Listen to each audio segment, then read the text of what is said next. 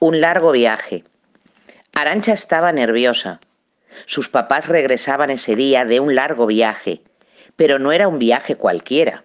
Mamá había dicho que era el viaje más importante de su vida. Regresaban después de muchos días y Arancha iría al aeropuerto con sus abuelos a esperarlos. Papá y mamá se habían ido solos, pero papá y mamá no volvían solos. Traían el regalo más maravilloso del mundo. Arancha llevaba dos noches sin poder dormir. El sueño se cumplía. Ese día llegaba su hermano. Etiopía, había dicho mamá. Arancha buscó el país en el mapa, aprendió el nombre, lo dibujó, lo coloreó. Allí estaba su hermano. Su hermano se llamaba Veranú y cuando llegara se seguiría llamando igual. Mamá y papá explicaron que su nombre significaba luz y Arancha pensó que era el nombre más bonito del mundo. Y aquí están. Por fin aparecen. Las puertas se abren y Arancha no sabe si reír o llorar. En los brazos de mamá está Veranú, su hermano, que vino desde muy lejos para quedarse. Su hermano, el que todo lo llena. Arancha lo besa, lo carga, lo estruja y él responde con sonrisas. Hoy será un gran día. La señora María ha dicho que Arancha va a contar a los niños de la clase lo feliz que se siente. Explicará de dónde ha llegado su hermano y contará a sus compañeros cosas interesantes del país de Veranú. Papá y mamá han ayudado mucho y llevarán al cole fotos de Etiopía, dibujos, libros. Arancha está entusiasmada. Por la tarde, papá, mamá y su hermano irán al cole a buscarla y todos los amigos podrán ver a su hermano.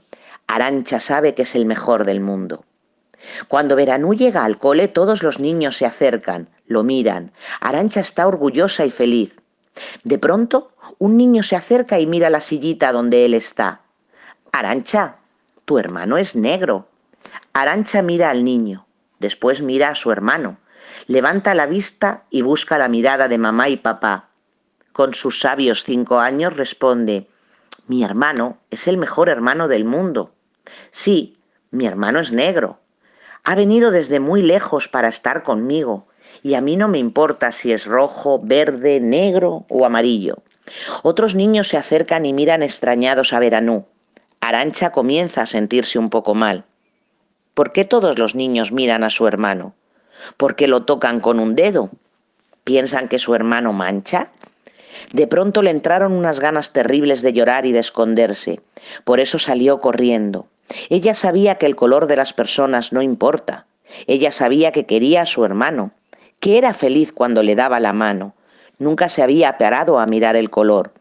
Era la mano de su hermano. Su hermano tenía el color del amor, el color de la esperanza, de la alegría, de la risa. Era lo mejor que le había pasado en cinco años.